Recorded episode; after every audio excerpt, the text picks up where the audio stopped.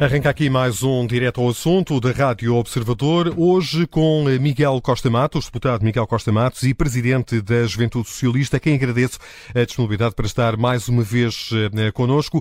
Eh, Miguel, boa tarde. Ontem eh, vimos-lo no Largo do Rato, durante a cerimónia de apresentação da candidatura de Pedro Nuno Santos à liderança do Partido Socialista. O que o faz correr ao lado de Pedro Nuno Santos? Muito boa tarde e obrigado pelo convite. Nós estamos num momento difícil, naturalmente, para o Partido Socialista, eh, mas também num momento difícil para o país. O povo português tinha dado uma maioria absoluta ao PS, eh, com um programa para cumprirmos até 2026, e nessa circunstância iremos novamente a votos. E aquilo que nós eh, temos que procurar transmitir nestas eleições legislativas que se aproximam é que nós temos uma renovada capacidade de poder não só executar reformas, como também ser capaz de empreender um diálogo com a sociedade portuguesa, com outros partidos, que possam partilhar da nossa visão de sociedade, da nossa visão para o Estado Social uh, e, e, também que possam, enfim, enfrentar uh, estes momentos difíceis que, se, que atravessamos.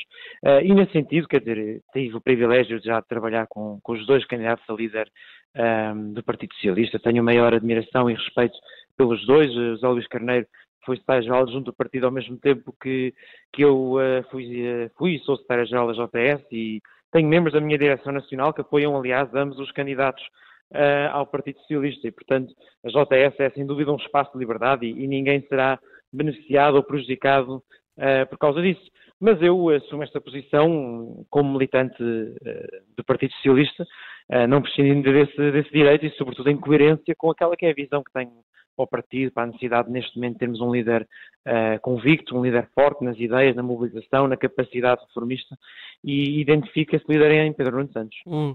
E, e, ideologicamente, Miguel Costa Matos, o que é que separa uh, Pedro Nuno Santos de José Luís Carneiro?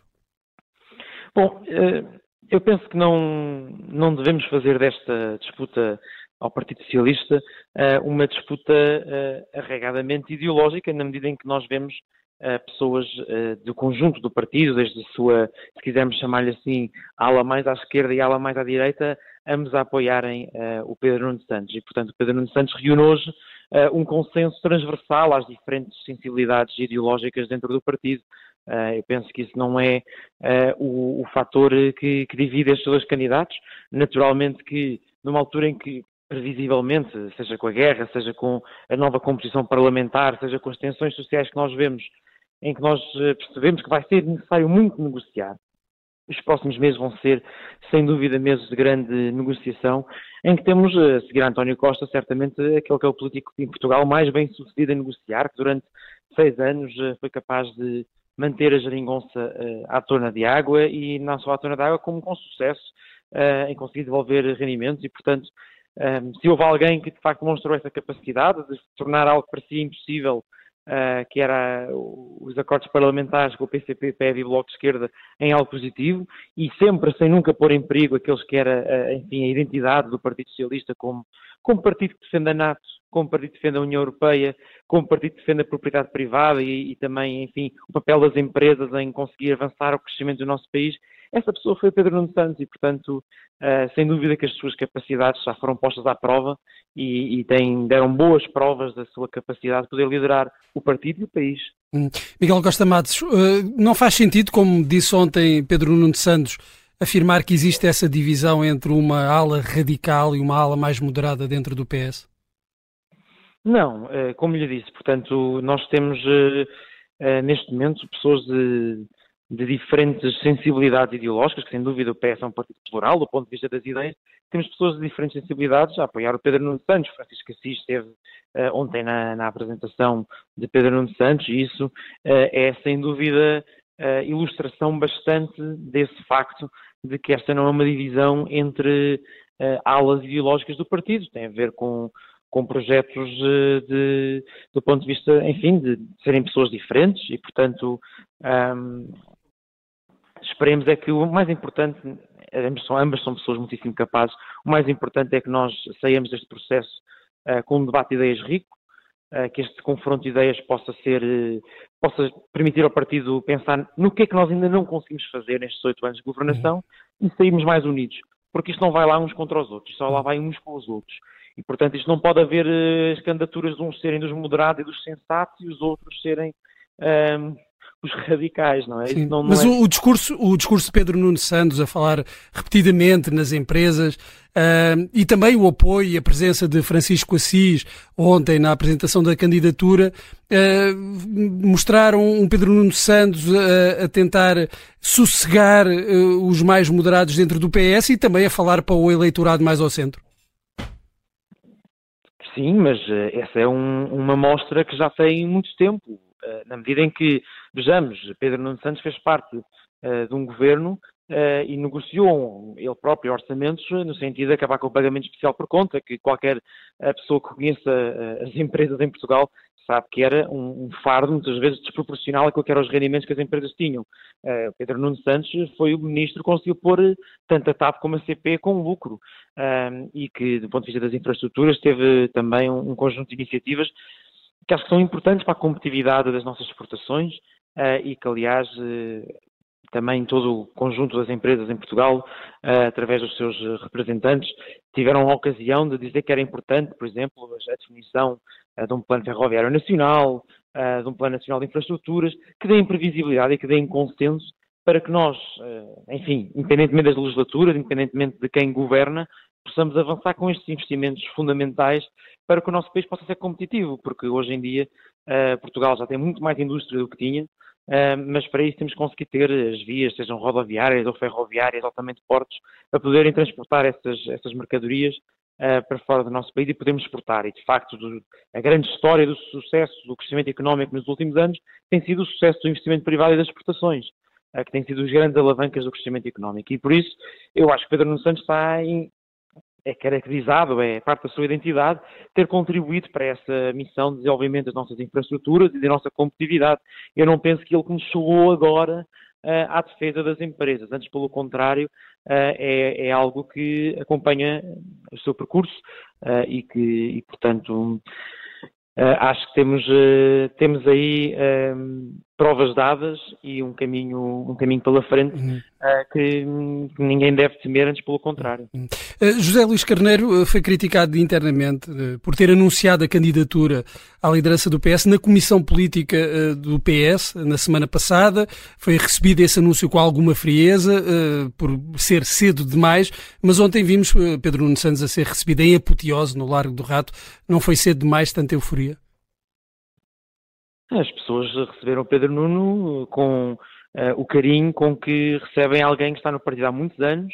Uh, que nós José Luís Carneiro também. Tem provas dadas, e José Luís Carneiro também, e portanto também certamente será recebido nos momentos uh, em que em que vier a fazer a apresentação das suas ideias com esse mesmo carinho por parte dos seus apoiantes e é alguém que, que já tem um longo percurso também no partido, Presidente da Federação Distrital do Porto, Secretário-Geral junto do partido, Uh, e, portanto, eu penso que é normal na comunicação social especular sobre uh, se a recepção foi mais fria ou menos fria. Eu penso que cada um tomou a decisão própria em relação ao momento em que anunciava e em que devia entender uh, começar esse, esse trabalho. Um, ambas as candidaturas têm as suas diferenças do ponto de vista daquilo que, que, defendem para o país e para o partido, do ponto de vista das políticas de alianças, do ponto de vista também do, do programático e também do ponto de vista das personalidades que, que representam. E, enfim, o importante é, é, que em vez de focarmos isto nos fediveres de quando é que cada um anunciou, como é que foi recebido, na verdade são ambas pessoas muito estimadas e, com, e pelo qual o partido tem grande respeito e que é preciso sabermos ouvir e aproveitar a melhor parte de ambos os projetos, naquilo que terá que ser uma grande unidade do partido para enfrentar as próximas eleições legislativas. Estamos à conversa com eh, Miguel Costa Matos, neste Direto ao Assunto da Rádio Observador. Miguel, ontem foi conhecida uma sondagem eh, divulgada pela CNN que coloca o PS à frente das intenções de voto, com um ponto percentual à frente do PSD. Face ao atual contexto, desfavorável ao Partido Socialista, acolhe com ânimo esta sondagem? é uma sondagem, eh, haverão mais.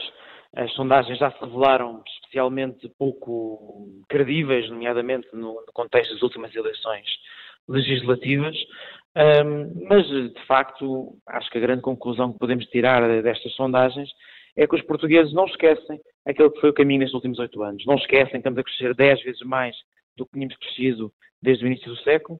Uh, não esquecem que os salários são 40% superiores, que as pensões têm aumentado todos os anos.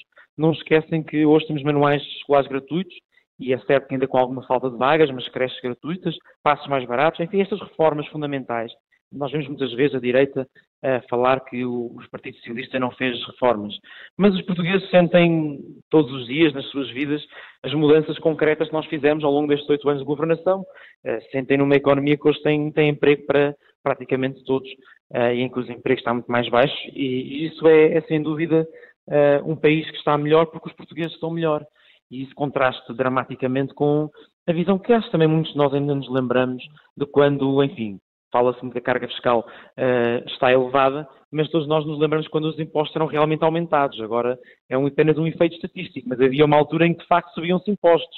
É? Havia uma altura em que o atual líder da oposição dizia que o país estava melhor, mas os portugueses não, não estavam melhor. Uh, e felizmente esse tempo acabou uh, e acho que é, é essa memória uh, que é o melhor garante de que o Partido Socialista continuará a ser a preferência dos portugueses e também que os portugueses conhecem bem a, a diferença entre nós e o PPD-PSD. Um, Miguel Costa Matos, os portugueses uh, já se esqueceram da forma como Pedro Nuno Santos saiu do governo, envolto em tantas uh, polémicas.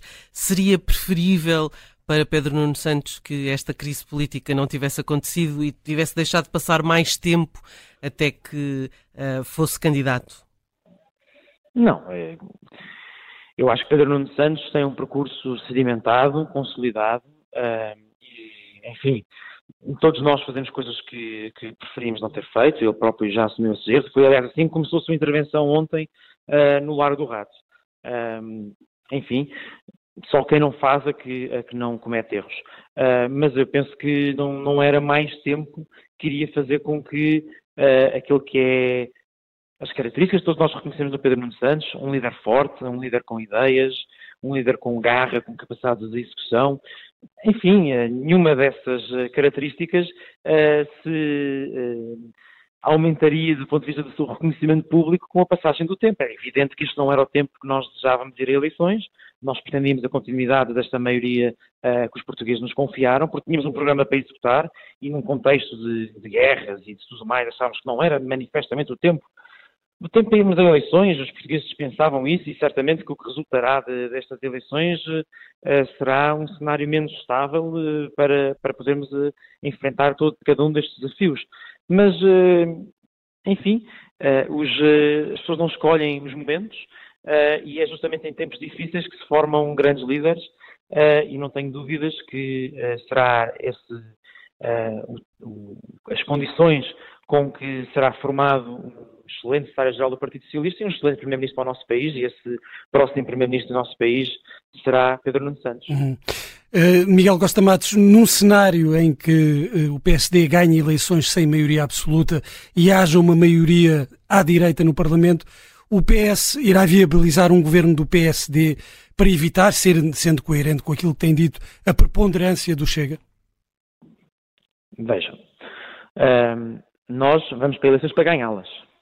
E, portanto, uh, nós vamos pedir a todos os portugueses que possam confiar em nós. Nós não vamos estar uh, a dizer que uh, podem votar no, no, PSD, que nós fazemos a diferença para que o Chega não seja governo, ou não seja um suporte a um governo do PSD. mas, além do mais, quer dizer, qualquer tipo de alianças dependerá sempre da nossa capacidade, daquilo que é o nosso programa e, portanto, eh, nós teremos mandatos eleitos, com certeza. Eh, queremos ser o partido com mais mandatos, com mais votos, com maior capacidade de implementarmos o nosso programa uhum. eleitoral. E acredita que eh, Pedro Nuno Santos irá pedir uma maioria absoluta aos portugueses? Claro, nós pedimos sempre o maior número de votos e de mandatos para podermos executar o nosso trabalho. E se os portugueses nos deram essa maioria, e se essa maioria foi interrompida por uma opção individual do Presidente da República, aliás, com um Conselho de Estado empatado, Uh, em que, enfim, uh, ele não conseguiu arranjar o suporte institucional para dissolver a Assembleia da República, nós iremos querer a continuidade das condições que tínhamos para governar. e, e, naturalmente, todo o tipo de apoios, seja à esquerda, seja à direita, uh, dependerão daquilo que é o cumprimento do nosso programa e, e será naturalmente condicionada a, a, nós podemos continuar a investir no Estado Social, continuarmos a apostar numa economia onde os salários cresçam, um, continuarmos a apostar um, na qualificação dos portugueses. Esse é, esse é o, o fundamental. Uh, a política tem que ser o espaço das ideias e onde diferentes modelos de sociedade são postos à prova. O motivo que nós até agora recusámos sempre acordos com a direita foi exatamente para preservar essa, essa distinção essencial na democracia entre dois blocos uh, políticos uh, que devem ser alternativa um ao outro, a esquerda e a direita. E, portanto, o nosso compromisso com os portugueses são as nossas ideias, os nossos programas e será, e será isso que será o nosso barómetro. Eh, Miguel Costa Matos, para fecharmos esta entrevista, hoje à tarde ficamos a saber que Eduardo Vítor Rodrigues, eh, socialista, presidente da Câmara Municipal de Vila Nova de Gaia, eh, foi condenado a perda de mandato, condenado pela prática do crime de peculato. Tem sucedido muitos casos, não só de, não só de militantes do Partido Socialista, mas também de, de outros partidos. A merecer uma reflexão no interior do seu partido, esta sucessão de casos?